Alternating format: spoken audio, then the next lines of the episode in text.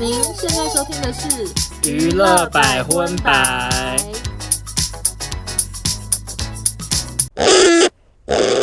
本节目由全球知名 VPN 品牌 NordVPN 赞助播出。大家在观看其他国家影集或是追踪海外各个娱乐八卦论坛最新消息时，是不是常常都会跳出限定在某地区内才能观看的视窗呢？有了 NordVPN，只要轻松点一下，就可以快速切换 IP 位置，畅游全球六十个国家，让你自由跨区追剧，全球八卦消息一把抓。此外，No VPN 的威胁防护功能还能保护你的网络使用安全，阻绝恶意软体、钓鱼网站以及弹出式广告。一个账号就能提供六台装置使用，手机、电脑、平板都可以同时登录，让你随时都能安心上网。现在还有 nodvpn 周年优惠，透过专属连接 NordVPN.com 斜杠杠 Pitaona，或在结账时输入优惠码 Pitaona 购买两年方案，可额外获得免费。四个月，平均一个月只要一杯咖啡的钱，就能享受到 VPN 服务。没用过的朋友也不用担心，NorVPN 还提供了免费三十天试用，不满意可随时取消。现在就到资讯栏获取更多资讯吧。嗨，大家好，我是少中，我是欧娜，欢迎收听第一百二十三集的娱乐百分百。开工快乐吗？我们回来喽。我觉得大家开工不快乐诶，听这集的时候愁眉苦脸，所以才需要我们这一集啊。没错，因为我们以前是身为上班族过，假期一整个放下来，大部分的人开工都是觉得好想死。哦，有时候会想说啊，可能会有开工红包，然后拿到才一百块，更气。对，因为我们以前那个产业的老板比较小气好小气。有一次还发红包袋，就袋子。哦，有这件事啊。有啊，他就每个人给三个红包袋，哎，太不要脸了。我想说你，你干嘛给我红包袋？然后里面没，而且你给我红包袋，甚至要包红包的时间点也已经过了，就好，真的好烂哦！我现在想到就好气。可是我以前说实在的，没有一般人那么排斥开工了，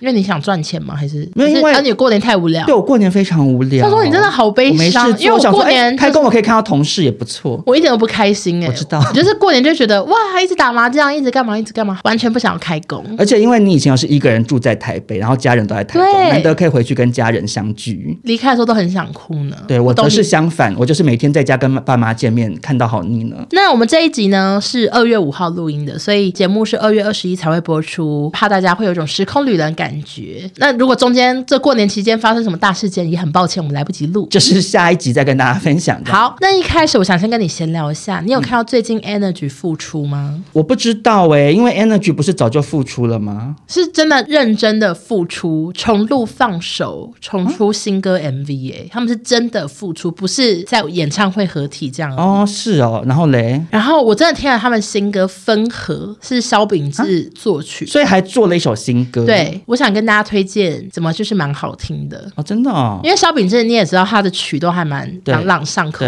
然后我的心得就是，他们状态都真好，因为之前有一些团体重新回到大众视野，就会有人发胖啊，有人怎样之类的。你是说，例如五五六六吗？五五六六也没发胖啊，五五六六就是会比较大叔感。可是我看那个 Energy 他们的那试出的照片，感觉好像还是什么蛮年轻的潮流团体。我想说，哎，这状态很好。什么牛奶有差吗？牛奶好像没什么差哎。然后坤达也是帅到不行。然后之前 Tolo 微微有大叔感，但他现在感觉是有减重，嗯，所以看起来也是挺帅的。然后重点是萧景宏唱歌还真好听，因为他以前比较是唱歌担当，对对对，他就好像拍 MV 现场有看幕后花絮，他还哭哎，因为他可能是好爱哭哦，他很爱哭是没错，可是我也觉得他可能觉得自己工作发展没有他们好吧？会不会里面发展最不好的是他吗？我不确定哎、欸，是他还是苏伟？苏伟拍很多台语剧哎、欸，书伟现在演员戏很多。萧景宏最近也拍台语剧，可是他有一阵子都比较常当通告艺人，这或许不是他这个歌手想要做的事。对，确定。然后他唱的那一段真好听，所以大家可以去听一下《分合》这首歌。所以他们现在就是正式要以一个团体的姿态重新出发的意思吗？看起来是这样，但不确定到底会出发到什么程度。不知道是会有一张完整专辑呢，还是一直出一些单曲？我觉得我建议他们要就是真的这样做哎、欸。嗯，因为当初 Energy 有给我一种好像在高峰高峰集团断掉的感觉。嗯，因为本来跟五五六六是余量情节，然后最后五五六六就继续变成本土天团这样。嗯，然后 Energy 就断掉了。他们到底是为什么断掉？我已经想不起来。就因为那时候什么合约问题？对啊，好像怎么偷了离团，然后什么什么，就有一些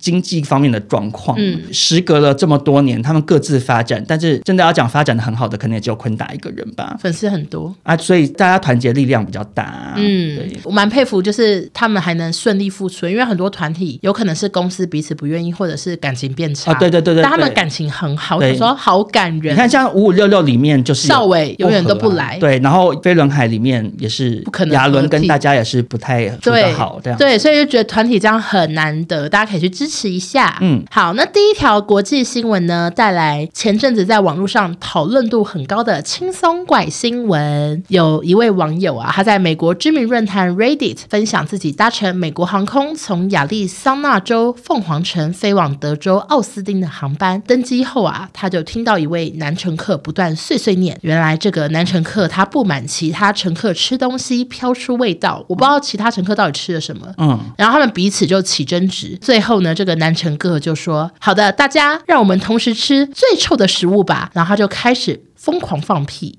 哈怎么可以这样子？好厉害，又不是吃的。他如果是拿出臭豆腐或是 blue cheese 什么的也就算了。没有，他拿一时一时也拿不出来吧？都已经在飞机上了。因为你也不知道他吃什么，对不对？不知道。可是因为照理说，飞机能够带上机的食物很有限呢。对啊，就是你在过海关的时候，他就已经把你东西都丢掉了。就你过海关后买的。对，你过海关之后呢，他就只能在贩卖机或者是一些店家买，就买一些三明治或什么饼干之类的，或者是奇多。奇多也蛮好吃的啊，又很香哎。可是奇多有 cheese 味，有的人会觉得有点脚脚。的味道。然后这个男子啊，他就是一直放，一直放，导致机舱内臭摸摸，熏得其他乘客受不了。那空服员就立刻出声制止：“你别再放了！”原本呢、啊、正在跑道的飞机也被迫掉头回登机口，请他下飞机。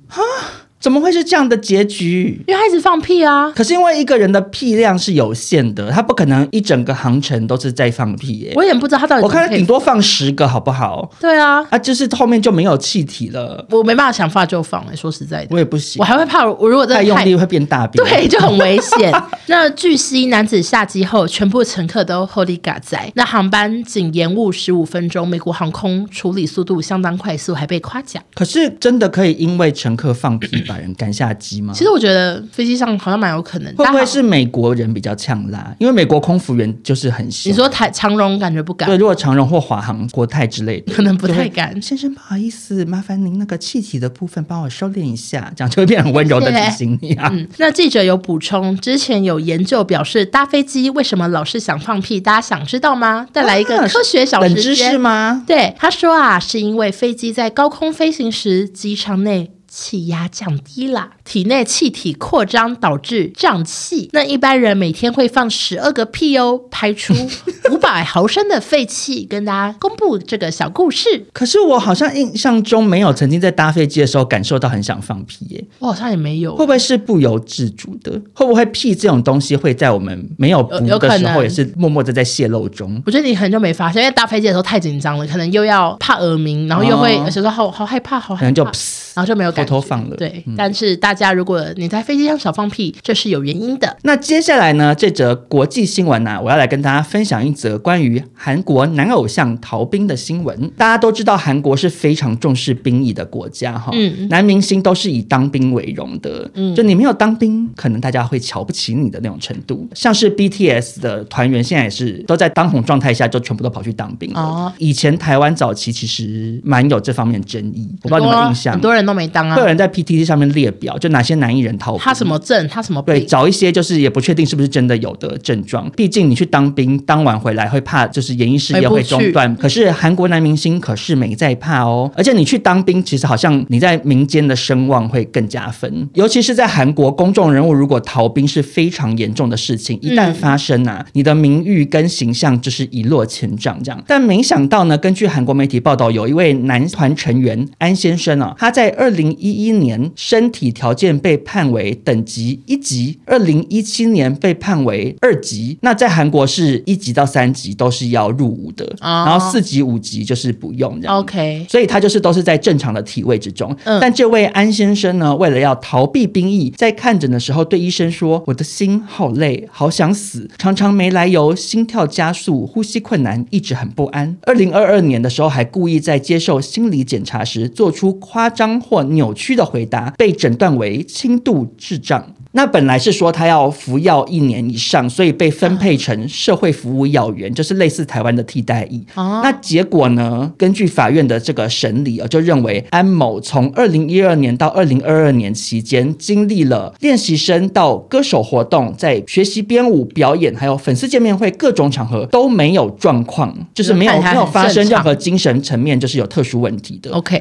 认定他假装有智能障碍是为了逃避兵役才做出的。行为这样，嗯，那不过考量到他是初犯，而且有主动认错，就是他最后有承认我是假装的，最后是被判有期徒刑一年，缓刑两年和社会服务八十小时这样。对，还是要去当兵，而且还变有缓刑。对，就是偷鸡不着蚀把米。而且他从二零一一年身体条件判等级一的时候，表示他那个时候年纪就应该要入伍了，他就一直拖拖拖。对，他等于是其实中间有在拖，没有对，有那个最后侦探网友们有找出来是谁？是谁？呃，但是完全不认识，他是 Top Cloud 娱乐于二零一八年推出的六人团 Like a Movie 的队长安杜摩，不认识啊。等于说杜摩他就是一路这样拖延，可是最后也是没有很走红，真的是想他可能想说我已经值得吗？我已经够不红了，不能去当兵，我回来真的完蛋，我会变 也叔叔。可是他这样子，他现在也是变叔叔，然后还要去坐牢，还要服务八十小时，还要去当兵，回来已经真的是阿北了。杜摩啊，希望杜摩之后可以痛改前非，好好为国效力喽。那下一则新闻呢？是英国男星汤姆·霍兰德，就是 Tom Holland，他以蜘蛛人一角扬名全球啊！小蜘蛛人长得好可爱哦。那最近有一位名字与他相像，还待过同间经纪公司的男演员 Tom Hollander，多一个 ER，、啊、上美国访谈节目大聊两个人名字太像惹的祸啊！所以这个 Tom Hollander 也是真的明星，对，他是今年五十六岁，演过《神鬼奇航》《波西米亚狂想曲》等的一位演员。哇，他是五十六岁。所以等于是他先取这个名字。对，他就说对于名字非常困扰。我可是先来的，但他又很有名，我觉得很可怜。而且他其实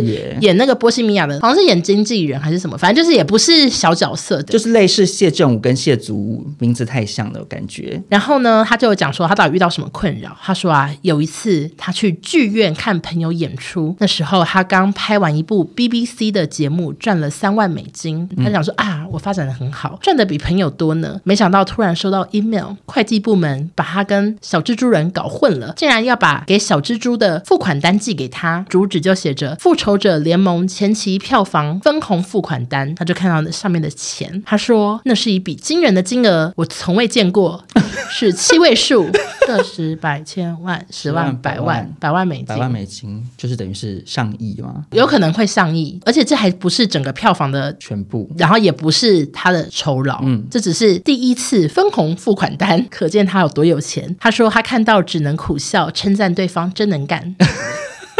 我觉得好悲伤。另外还有一件烦人的事情，就是他每次被介绍与人见面时，大家都会听错，以为会看到小蜘蛛人啊，你懂吗？悲伤哎，就是可能跟朋友说，哎，我等一下我朋友 Tom Hollander 要来，一个演员 Spider Man，Spider Man，对，Old Man，对，一来就不是啊。他说每个人见到他本人都会出现强烈的落差感，好过分哦。他说怎么是你？然后还有一次家长拉着他去见小孩，小孩看到后很失望，说：“Oh no，才不是他。”好可怜的一个故事啊！哎呦，我觉得漫威要不要找他去里头嘎一脚算了？可是漫威现在不是有点走下坡吗？可是不管怎样，他至少还是全球性的电影啊。因为现在那个漫威不是很爱搞一些平行宇宙嘛，嗯、他可以演老年版的 Spider Man 啊，但也是 OK，也是 OK，有点悲伤。对的，那我两个人名字还真像，然后还同个经纪公司，好好笑。那你自己有常被认错吗？我被认错，我要跟谁认错？嗯，我记得你有一次是不是有被认成泰辣？有吗？我只有在夜店的时候有人叫我少康。少康到底是？我说我不是赵少康，我是潘少忠。我最常被认错的就是 Fiona，哎，我到现在都还是一直被认错。啊，你们两个就是有一点同质性啊。Fiona 呢，就是一个以前做电视节目有上过康熙的幕后通告，嗯，然后他比我早在这个社会打滚很多年，但是每个人都以为我就是他。到现在还会有一些网友说什么你不是 Fiona，我我已经追踪你四五年才知道。我想说大家眼睛到底怎么了？因为其实我们两个五官完全不一样，哎，而且你甚至在新书之中还特地强调这件事。对，因为我想说很怕买书的人还是满头问号，也是蛮困扰。那我觉得会不会 Fiona 其实私下也很困扰？因为 Fiona 的朋友可能跟人家介绍说，我等下朋友 Fiona 要来，他们就会说啊，是那个娱乐百分百的欧娜吗？很兴奋，结果啊是一个家庭。而且他那边也发生过很多被认错的事。他说黄豪平也跟他说，哎，恭喜你 Podcast 现在很红。黄豪平也是眼盲。有一次是我好像看到有人找 Fiona 上节目，以前也是幕后的，想要做 YouTube。我点进去看，他从头到尾都叫他欧娜。Fiona 好像好像也是默默接受，他可能以为对方帮他简称吧，我不确定。哦，就像我们有时候会，比如说说朝伟怎样。对对对，我想说他也是一直被认错，我也是一直被认错。我就是有必要在百分百再提一次，我不是他，他不是我。Fiona 是住在汐止啊，现在有生小孩，对，生两个。嗯，然后欧娜就是未婚。呃，住在台中，是不一样的人哦，职业不一样。好，那接下来这则新闻啊，就是欧娜之前有跟大家分享过宁夏夜市的科目三舞蹈大赛被臭骂嘛？嗯，你后来有去看吗？嗯，我有看很多人分享，还有人去直播，好好笑哦。我是小孩参加，我对我有特地去把那个直播的影片快速看完。嗯，大概百分之八十都是好小的小朋友，而且他们也蛮会跳的。那小朋友就也蛮可爱，就是你知道肢体会很儿童这样，嗯、很高追。那其中也有几组是青少年或者是大人。嗯，那最后冠军是有两位感觉是男大生的男生，他们跳的很认真诶，非常认真，感觉是热舞社出。对，感觉是热舞社想说我们去赚那个悠游卡，获得那个五千块。悠游储值金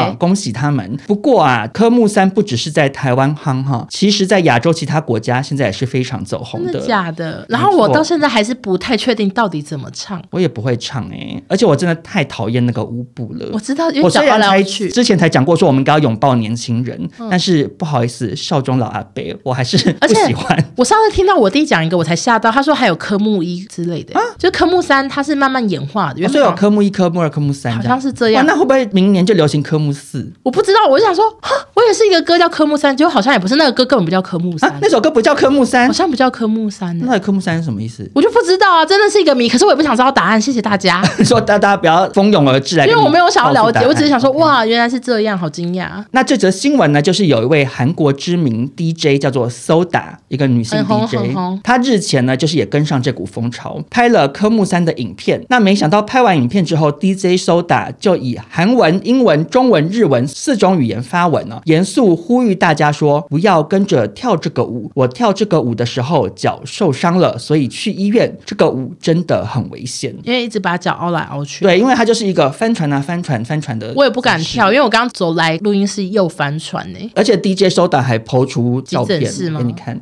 就是在可能在电疗，他坐在病床上，然后神情看起来很哀伤，想说：“嗯、我为了拍支科目三影片扭伤了脚踝。嗯” DJ Soda 就说：“除了我，受伤的人很多，这个舞真危险，绝对不要跟着跳。”那除此之外呢？其实 DJ Soda 不是唯一惨遭科目三荼毒的民众啊。谁呢？呃，根据中国的新闻媒体报道啊，科目三的舞蹈动作需要上下同步进行快速动作，摇手花、快速扭腰、大幅度摆胯。双膝微屈、内外翻以及脚踝反复内翻，不懂这些动作已经超出正常关节的活动范围。专家出来警告说，科目三的舞姿控制不当，可能会运动损伤。目前已经有人住院治疗，而且还附上一张照片，是跳科目三脚扭成麻花卷的照片。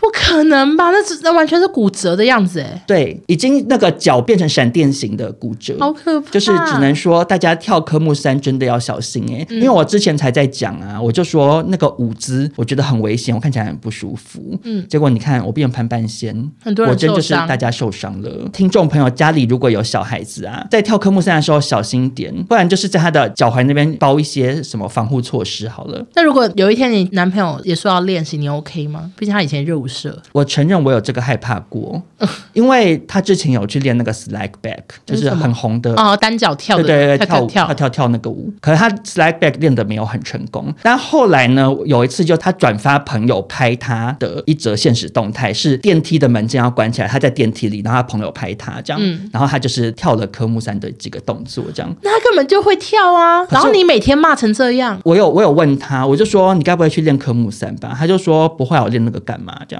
那不然那动作是什么意思？嗯，我只能解释成就是因为他们毕竟是舞蹈界的人，他们可能看过一次就哦就学会了，所以就是哎小跳一下这样子。我不他他目前没有在我面前跳，我不排除分手。对，一跳就立刻分手，立刻分手。对对对。那如果你男友跳科目三，你可以接受吗？应该没差哎、欸，因为我到现在还是搞不太清楚到底他跳他就算跳，你也不知道他在跳什么。对我真的不知道，因为我到现在还是搞不太清楚。那你如果今年过年你第一进家门就跳科目三，还播音乐嘞？也蛮好笑的啊！我应该会录现动，就是搞不清楚的关系，所以让我也没那么排斥。OK OK。那下一则新闻呢？嗯、这个我看到的时候很惊讶哦，但是可能很多年轻人是满头问号哦，所以我要先讲很多的那个剧情介绍。有氧气美女之称的知名女演员李英爱，大家知道是谁吗？大家已经睡着了。李英爱耶，以前很红哦，长得很慈祥，脸圆圆的，演了非常多韩剧，眼睛很大，妈妈们一定都知道。那她二零零三年凭借《大长今》啊，轰动全亚洲。大长今当年非常非常红，真的现象级，就是很像《甄嬛传》当初走红的程度的那么红。没错，那它剧情在描述什么？御膳房的小宫女啊，流落他乡，遇到了医女，然后开始研修医学，并在接受培训后回到宫廷，成为正式的医女，在宫中行医的同时，洗脱自身罪名，最后受到中宗跟王后的赏识，与女性之身被任命为皇帝的主治医官，赐名大长今。我现在知道在演什么。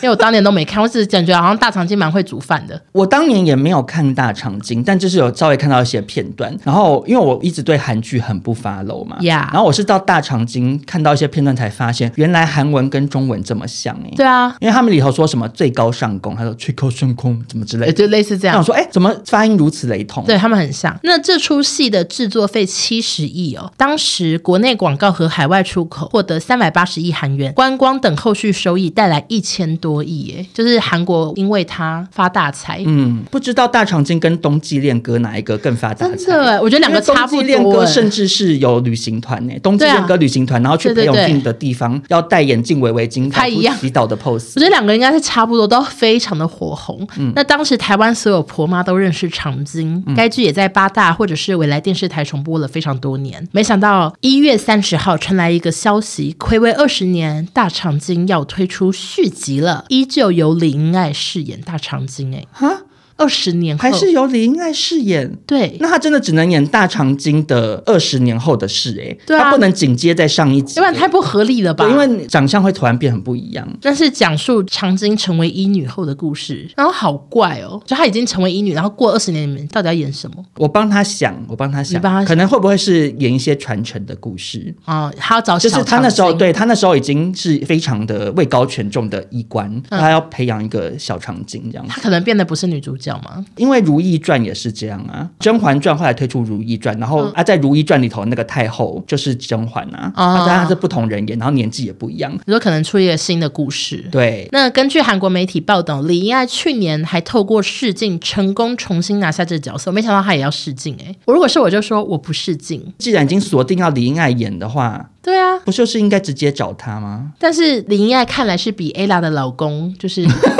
客气许多，对，因为 Ella 老公觉得 Ella 不要试镜，他就来说，哎，我可以试镜，然后就拿了这个角色。那最近也正式跟作家签约，预计将于今年十月开始拍摄，明年初播出。大家如果你小时候是长津粉丝的话，可以期待一下哦。好，那过了一整个农历新年啊，接下来又要来跟大家报道泰勒苏的新闻。不敢相信，泰勒苏陪伴着我们从我们会不会一整年都有，每一集都有？我不确定。可是因为泰勒苏的新闻真的太多了。啊，三天两头就有泰勒苏的新闻。然后我我有什么？我们两个也也称不上是泰勒苏的粉丝哎。可是因为我们叫他泰勒苏，结果变成很多泰勒苏的粉丝也很喜欢这个称呼。如果泰勒苏来跟我们说泰勒苏很棒，真的要来，我就是还是会去，当然会去啊，因为我们要实地报道。那泰勒苏怎么了呢？他之前有很多演艺成就都是破纪录嘛，之前有分享过，嗯、没有想到连他的粉丝都可以创金世世界纪录哦。怎么了？有一位来自巴基斯坦二十岁的男生叫做比拉尔，他身为泰勒斯的狂粉，在一分钟内辨识了三十四首泰勒斯歌曲，打破了原本由英国辛普森二十七首的记录。那怎么辨是？听不懂这个比赛方式啊，就是会从泰勒斯最畅销的五十首歌曲中编列出一个歌单，嗯，但不是播放歌曲哦，不是我们以前综艺节目玩那个听前奏猜歌，对，不是，而是由旁边的检测人员以口头朗读的方式念出随机的每一首的第一行歌词进行测验，没有任何伴奏音乐，这样，哎，好像蛮简单的，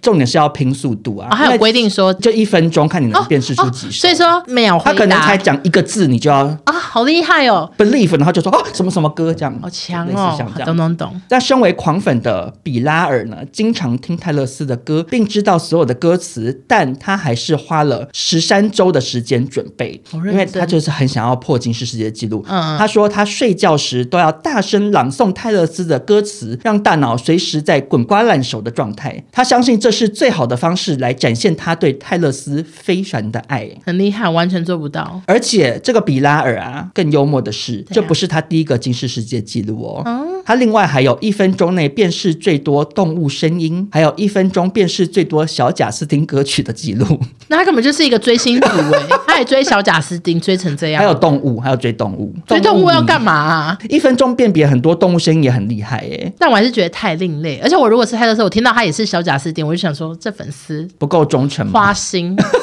就也不会到特别喜欢，可是欧娜是蛮擅长猜歌的人呢。我们以前在做节目的时候有会玩呐、啊，哦，我也都蛮厉害，你都蛮厉害，因为我就是超级不擅长，因为我常记不住歌词，我也记不住歌名，我在旋律真耳熟，到底歌名叫什么想不起来。可这是以前的我了，现在新歌我一首都不会，进去讲也都没看过的人。但如果今天是举办一个什么阿妹的猜歌，哦、可以 OK 啊，完全可以，什么之类的，温岚也可以，对啊，我就是怀旧，那就祝福欧娜可以跟比拉尔一样厉害喽。好的，我加油。那接下来要。报道的国际新闻啊，就是一位常常因为另类行径而上新闻的话题男明星啊，就是我们的肯爷。他之前常常很多争议发言，还有脱序举动，还有跟他老婆比安卡做古怪造型，或者是呃在船上就是吃香蕉，各种荒诞行径啊。他其实后来还是一直让比安卡穿很多很露的衣服，但我已经我已经没有兴趣看，想说太夸张了。对，那最近呢，肯爷啊把造型的歪脑筋终于动到自己身上了。嗯、肯爷他。最近在 IG 线动秀出了金属牙齿，嘴里是一口钛合金假牙，且毫无齿缝，隐约还可以见到镶了几颗钻哦。我来给欧娜看一下照片，哈。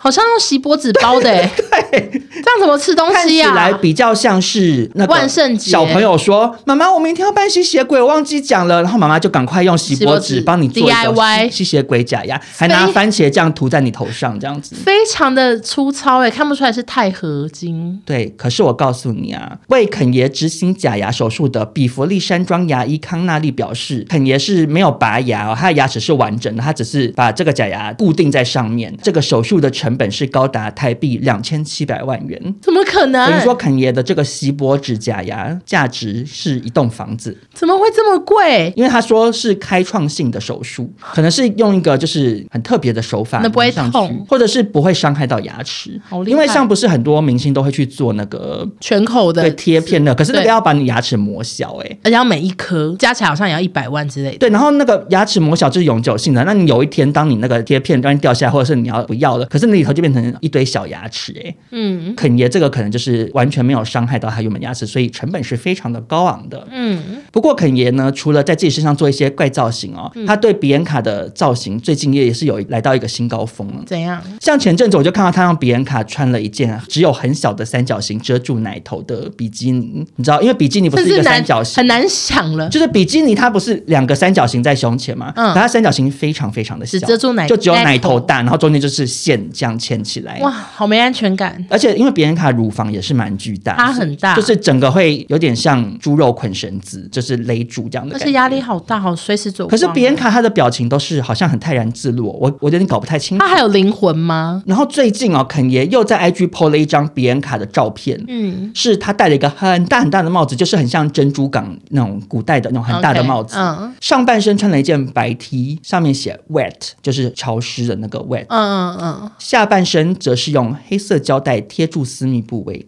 哇，好怪。就是那个黑色胶带，我们以前在摄影棚会用到，拿来贴地板的贴地板的那个黑色大力胶，它就把下面美美遮住。对，就是一个小长方形这样贴，这样。OK，我想说拔下来的时候会很痛哎、欸。那因为这个尺度啊，真的太夸张了，很多网友都留言抨击肯爷说：“嗯、你已经在羞辱这个女人了。有人能拯救这个女人免于感情虐待吗？你物化女人是为了炫耀吗？”好坏，我其实真的搞不懂哎、欸，因为比安卡到底在想什么啊？哎、欸，之前有网友分析啊，他们说就是因为比安卡长得很像卡戴珊，对啊对啊，他们说是在羞辱她。可是我的意思说，比安卡本人的心情啊，他是不是真的给他很多钱，让他想说算了，老娘就是先赚这一波呢？也是有可能，因为其实说实在，他赚这一波，如果过两年跟肯也离婚，然后他就搬去别的国家，然后也还是很有钱，大家渐渐会忘记他长怎样。他可以改名啊，对啊，改叫 Mary 什么对之类的。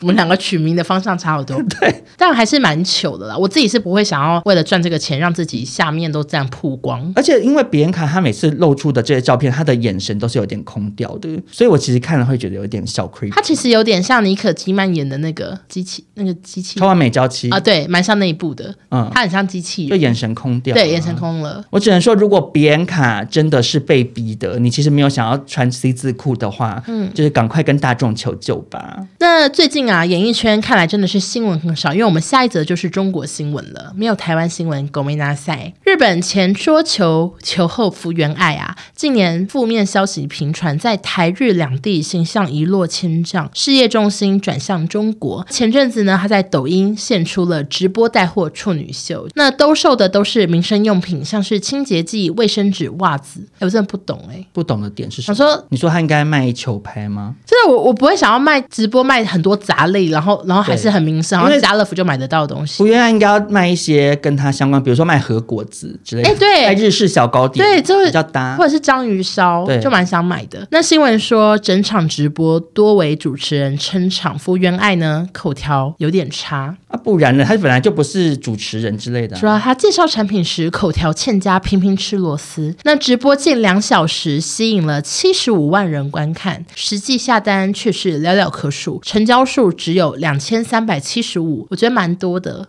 两千三百七十五人民币吗？没有，两千三百七十五人下单诶。啊，很多哎、欸，但是总业绩大概台币十万，所以他们卖好便宜，一个人大概买五十块。所以在中国直播带货才会这么夯啊，因为台湾直播带货就没有到那么夯，因为甚至还有点下滑。我自己觉得台湾人口太少了，所以厂商能给出的优惠力度就到这边。那、啊、你去别的电商平台，大家都差不多，其实价格就是长一样。嗯，可是中国他们就是可以在这个直播的这三小时里面，然后给出一个很惊人的低价这样子。嗯，但是福原爱只有台币十万，其实就是算蛮低的，因为你你。直播两小时等于一个小时，只帮他们卖五万的业绩。可是其实那个有点算是他卖的东西单价低啦，因为他至少也有两千多单呢，很厉害啊。嗯，那后来平台还有调查数据哦，就是平均在线人数大概是六千多人，每位观众只停留五十四秒，所以原本是说总共吸引七十五万人，感觉大家只是进来看个热闹又出去了这样。那为什么会觉得他业绩低呢？是因为像是向太呀、啊，直播业绩就是破亿。哦，对比这个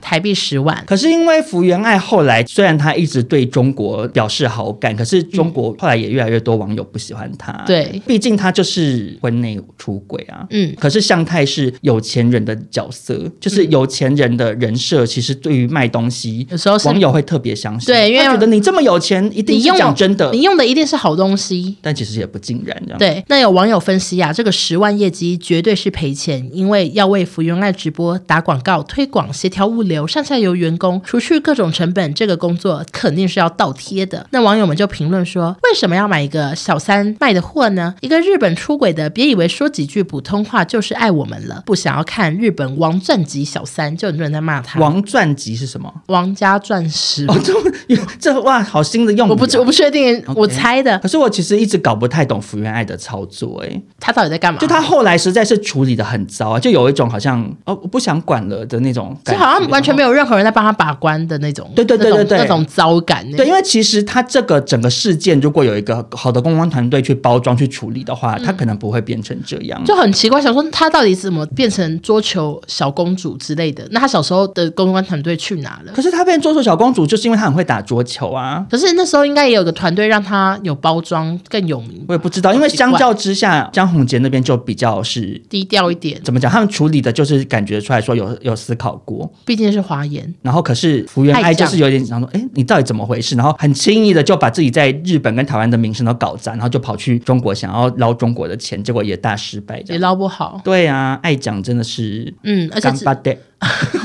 而且直播带货就是我最害怕的工作，嗯、比起所有贴文啊、录音什么都还好。我跟你讲，我也是，因为台湾的消费者我觉得都比较理智，他们不会说啊，你现在在直播推荐这个东西，他就马上去买，他们还是会先记在心里，然后再去 Google 查一下别人怎么说，最后再决定要不要下单。而且我每次播完都是满身汗，因为我真的压力太大，要自己看脚本，然后自己拿板子、拿产品秀来秀去，所以我现在整个大幅不接，嗯，我大概好几个月接一次，然后如果今天厂商跟我说那个某某 KOL 可不可以跟我。一起我就想说好可以，就有个搭档。嗯、我自己一个人我还是觉得压力大。好，那接下来要跟大家分享的也是一则直播带货很失败的新闻了。我很喜欢连两则不带货呀。Yeah, 女主角就是黄圣依。黄圣依就是曾经的新女郎周星驰，现在大家已经也不记得周星驰是谁。她就是有演过《功夫》里的女，那个拿棒棒糖的妹妹，对，然后很漂亮。然后后来跟星爷是闹翻了，然后后来去演木兰。那她的老公非常的有钱，我连梁子名字都知道。嗯，呃，老公家有多有钱，就是可以帮他的儿子盖一个雪上乐园，非常的厉害。然后他就是一个贵妇，后来我去参加浪姐，报告完毕。那根据中国的媒体红星新闻的报道啊，有一个腊肉品牌看准过年商机，希望借由明星效应来卖腊肉，就找上了黄圣依跟她的影视总裁老公杨子啊，跟一位网红叫做表哥，他们准备了价值一百七十万人民币的商品，希望借由黄圣依的人气让他销售一空。好多哦，那没有想到啊，你要不要猜猜看卖几单？因为刚刚爱讲是两千七百单，被嫌太少嘛。啊，你猜猜看，圣依跟她老公一起卖卖了多少？一百五十单。答案是只卖出一单，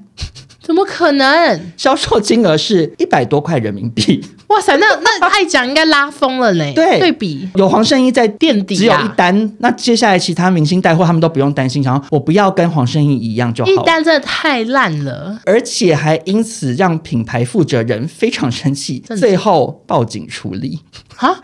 在报为什么要报警？呃，就是说因为合约怎样怎样，就是结果没想到卖这么烂。那也是你们家估错啊。对，可是黄圣依她的工作室是回应说，她跟丈夫没有承诺，就是销售量保底。对啊，也履行合约，在直播上介绍三十个指定商品，这样。可是那个腊肉厂商就说啊，他跟腊肉同框只有几秒就不够久啊，什么什么什么，就是因为卖不好，所以他们就找一些原因，就是对。当然一定也可以理解厂商一定会不爽。可是其实有时候，有时候你找这个人直播带货，或者是有某一些合作，不也不能单纯以他转单量来去做一个评估啊。因为有时候有一些明星他出现，就帮你这个品牌增光或增加话题嘛。嗯啊，可是不见得那些人他的粉。丝是当下就会去买，他们搞不好过两个月想要吃腊肉了才去买腊肉啊。嗯，所以其实这个好像也不是黄圣依的错，但只是的确以中国的直播带货市场来讲，圣依真的是很不带货呢，业绩好差。没错，哎，厂商真的不要再说什么为了圣依叫多少货了，你们当初自己估错的。对啊，你自己干嘛叫一百七十万？而且这就有点像是，如果我们以前在做电视节目，然后我邀请一个通告艺人来上节目，结果那集收视率不好，然后说，请你把通告费还给我，哎、啊，也帮我。报警处理，对呀、啊，就是人家就是来，他就是他的出场费，他是你自己评估有问题啊。对，我们都要怪自己。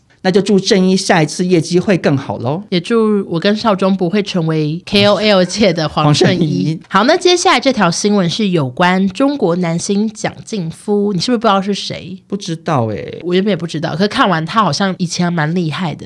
蒋劲、嗯、夫长相帅气，是上海戏剧学院的校草，曾被封为胡歌接班人哦。哦，这么厉害！可是现在的人会不会已经不知道胡歌是谁？胡歌就是很红啊，当年胡歌就是演《琅琊榜》的，而且那是我少数有看的剧，就是因为我平常不太爱看连续剧，而且因为《琅琊榜》好多集，好像不知道几十集，好看吗？我都忘了，还蛮好看。我那时候是我们在北京工作的时候，闲来无事，然后而且因为那时候说胡歌要来上节目，后来没来，后来没来，但那个时候想说哦，胡歌可能会来，那我看一下好了，到时候写脚本比较知道要写什么。结果看完没来，对，可是很好看，我就把它看完了。OK，哎，里头那个迪迪演的那个角色，现在已经变大人了，那个是刘飞哦，还是什么之类的，嗯，很帅，那个迪迪很帅。呃，蒋劲夫呢，当时就有跟刘诗诗、彭于晏、陈妍希、胡歌，他也都合作过，获得经纪公司力捧，片酬一度高达人民币六千九百万，就大概台币三亿。那二零一八年呢，他去日本留学，公开了日本女友，没想到同年女友在 IG 公布自己被殴打了受伤照片，说她男朋友家暴，女朋友因此住院四周，好严重哦。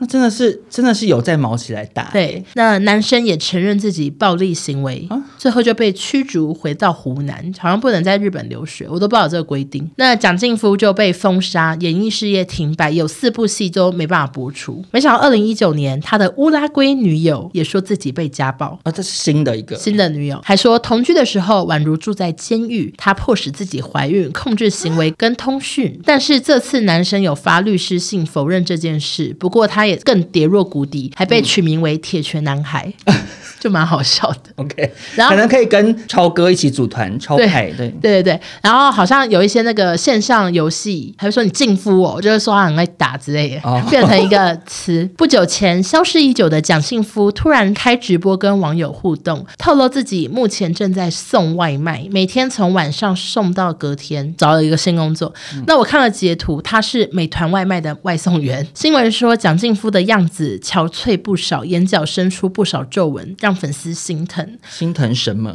就是觉得他曾经的三亿片酬，可是他打人呢？对、啊，而且还是连打两位，哎，就没有学到教教铁拳男孩。对啊，但我看我觉得还是蛮帅的，没有很憔悴，以为是那个偶像剧，然后他演外送员呢，我看就还是蛮帅的。如果你外送员长这样，真的会找他上节目。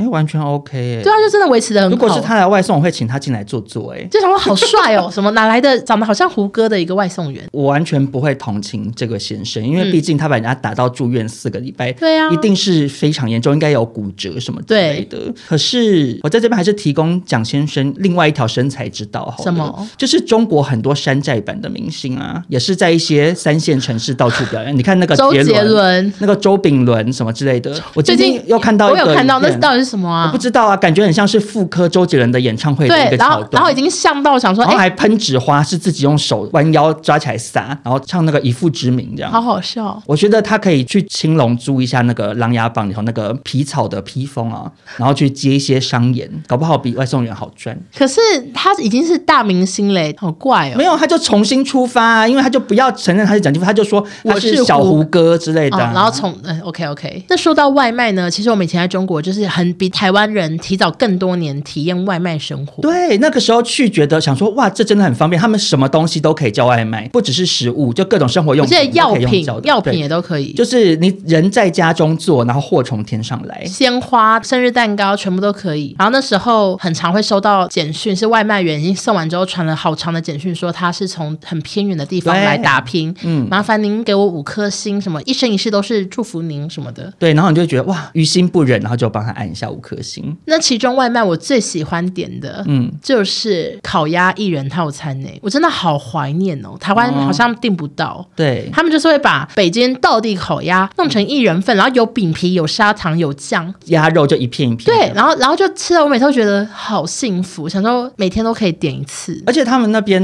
嗯，他们那边吃东西算便宜，只有饮真奶很贵，一杯一百块。对，没话聊。还是把这个没话聊剪进去。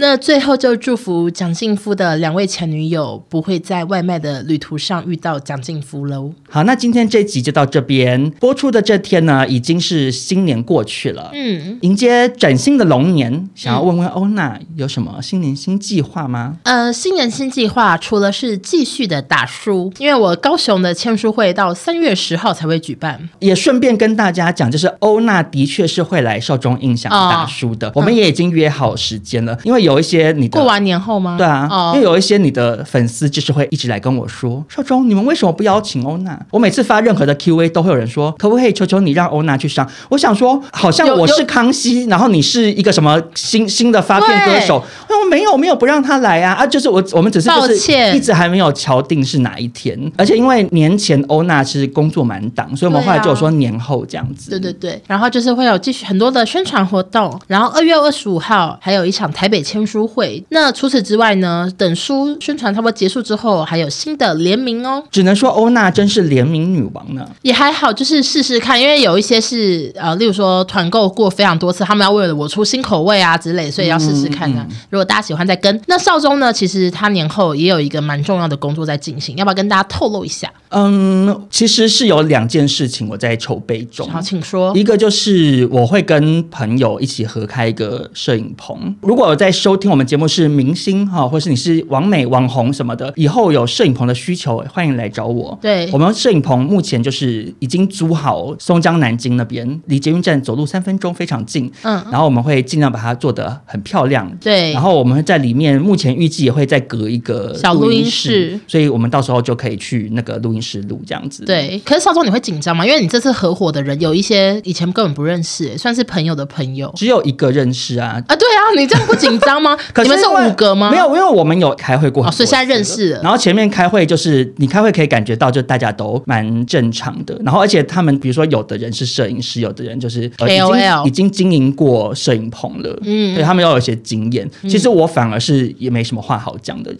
这样，因为我也没经验，我就说哦，你们觉得 OK 就好这样子。嗯，那另外呢，我最近也在思考一件事情，就是要开 YouTube 频道啦。啊！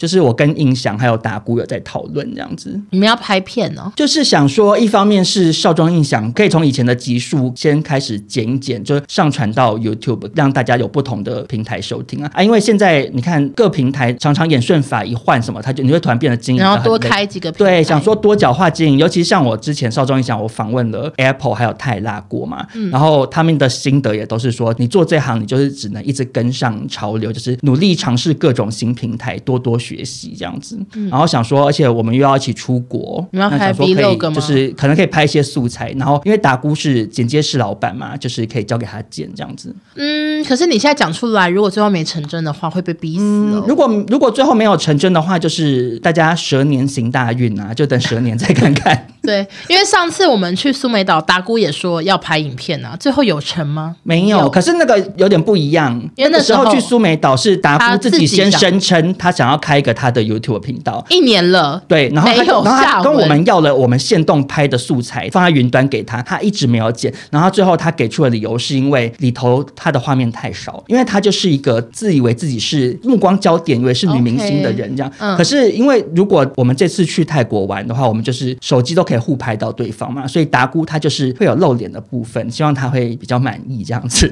好的，那也希望你们可以顺利完成这两个事情。谢谢你的祝福，也祝福欧娜的联名大畅销。好，那希望今天这集的百分百有陪伴到开工有点想哭的听众朋友，加油啊！那你如果喜欢今天这集的话，记得给我们五星好评，也别忘了来追踪我跟欧娜的 IG，我们就下周见喽，拜拜。拜拜。谢谢大家。